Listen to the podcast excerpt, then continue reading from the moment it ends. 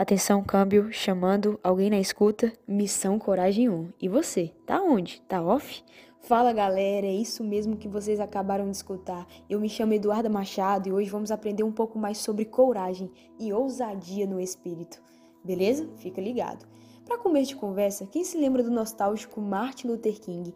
Esse cara teve uma vida exemplar e muito corajosa em Deus. E em uma das suas célebres frases, ele disse: Devemos construir diques de coragem para conter a correnteza do medo. Caso você não saiba, diques significa reservatórios, estruturas. E ele estava nos orientando, nos aconselhando, na verdade, a ter uma vida repleta de intrepidez, a ponto de nenhum obstáculo ser grande o suficiente para nos paralisar na caminhada da vida.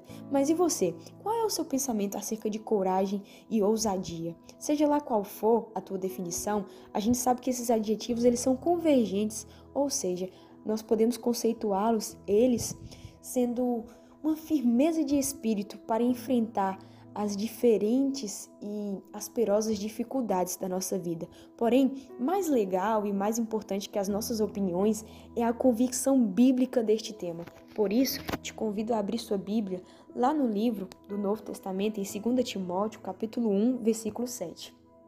Que assim está escrito: Pois o Espírito que Deus nos deu não nos torna medrosos. Pelo contrário, o Espírito nos enche de poder e de amor e nos torna prudentes. Uau, que texto forte! Embora a coragem não seja diretamente um fruto do Espírito, situado ali no livro de Gálatas, capítulo 5, verso 22 e 23, a coragem vem do Espírito. É impossível alguém dizer que possui os frutos do Espírito e não ser alguém corajoso, ousado. Até porque o amor perfeito lança fora todo medo. E olha, essa palavra é bastante comum em nosso dia a dia: medo. E aqui está o oposto da coragem. Duda, onde está localizado biblicamente a raiz do medo?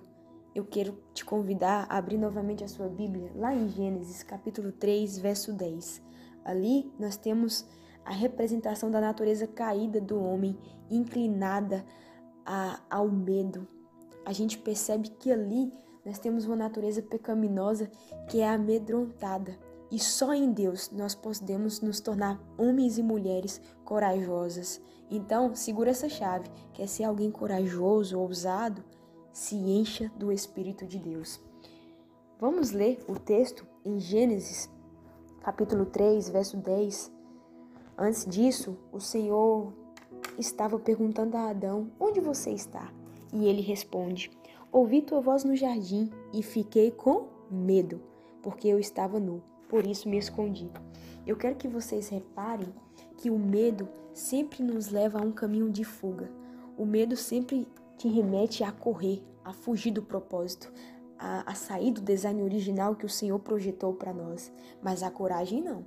A coragem nos leva a enfrentar. A coragem não é uma autossuperação. A coragem é uma ação resultante da atitude divina sobre as nossas vidas. Ou seja, a gente precisa ser corajoso para vencer a si mesmo, para vencer as barreiras exteriores também.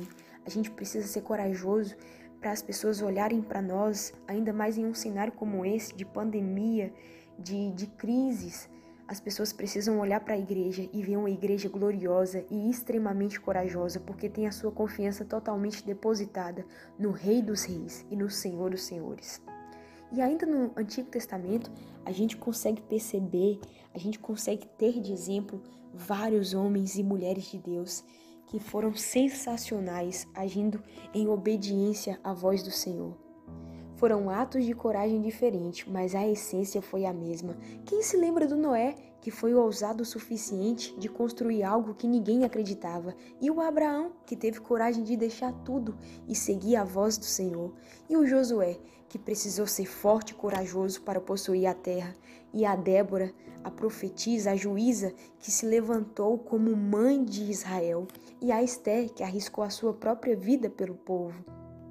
E o Davi, que apenas com uma pedrinha venceu o gigante Golias. E quem se lembra também do profeta Natã, que confrontou Davi? São atitudes extremamente corajosas que a gente deve pegar de exemplo. E eu te pergunto, qual é o ato de coragem que você precisa tomar hoje? diariamente. A gente precisa entender que coragem não tem a ver com a nossa estrutura física, nem com a tonalidade da nossa voz. A coragem é a bravura de um coração que confia plenamente na vontade do Senhor. E já que a gente expôs tantas referências do Antigo Testamento que são tão valiosas, a gente vai caminhar agora lá para o Novo Testamento, em Atos 23, versículo 11. E assim está escrito: na noite seguinte, o Senhor se pôs ao lado dele e disse: Tenha coragem, assim como você acabou de testemunhar fielmente a meu respeito em Jerusalém, deverá também testemunhar em Roma. Essas são palavras diretamente do céu para a vida do apóstolo Paulo. Quem se recorda deste homem de Deus? Um homem totalmente voltado para o Senhor, um dos caras que escreveu mais livros na Bíblia, ele havia sido encarcerado, ele estava aguardando uma, uma sentença e ele foi levado a essa situação por conta de uma questão entre os fariseus e os saduceus, e os fariseus conspiraram contra Paulo. Ele foi parar numa prisão. E ali naquela prisão, o Senhor se revela ao lado dele, falando: "Tenha coragem, tenha de bom ânimo, Paulo porque a coragem nos faz ver que a missão não acabou, que a missão ainda tem continuidade e que a gente deve perseverar nesse caminho. E se você prestou atenção bem neste áudio, a gente pode reparar que a coragem vai nos levar a alguns lugares que muitas vezes as pessoas não nos contam. A coragem vai nos levar a lugares difíceis, a lugares remotos. Talvez você que esteja me escutando o seu lugar onde você precisa ser corajoso é contra as suas emoções. Talvez é no seu lugar de trabalho, é na sua casa, é nas ruas para testemunhar do amor de Jesus. Eu não sei onde é a situação específica, mas eu sei que o Senhor te fala hoje: tenha coragem, pois eu estou contigo. E eu não sei vocês, mas vendo todas essas verdades bíblicas expostas, o meu coração palpita em desenfreadamente querer conhecer o Senhor e ter mais dessa coragem em mim. Deus foi corajoso quando entregou o seu único filho. Jesus foi corajoso quando enfrentou, enfrentou a morte, morte de cruz. E o Espírito Santo, ele é a fonte de coragem que habita em nós. Isso é muito forte, irmãos, e isso precisa ser praticado, isso precisa ser exercitado. Por fim, notamos que a coragem e a ousadia é uma firmeza de espírito totalmente baseada em Deus. Nós notamos que Ele nos deu o espírito de intrepidez e se Ele nos deu, ninguém pode nos tomar. Comece a exercer isso na sua vida. Nós, sim, Jesus, somos medrosos, mas graças a Deus que nós não fazemos parte dessa realidade, porque nós temos Ele no nosso coração. E caso você esteja me escutando e você ainda não tem um compromisso com o Senhor, vem, vem para Cristo. Ele está de braços abertos, te esperando para te tornar um corajoso dele, porque o Espírito do Senhor ele é repleto de coragem. A gente percebeu também que o medo nos inibe a um caminho de fuga, mas a coragem nos leva ao enfrentamento. E algo que alguém não disse para vocês, mas eu vou dizer: nesse lugar de enfrentamento é um lugar de dores, mas a sua dor nunca vai ser maior do que o propósito do Senhor. A gente consegue também discernir que a coragem existem atos diferentes de coragem e eu não preciso ficar comparando o meu ato de coragem com o teu. Débora foi corajosa de uma forma, Esté de outra.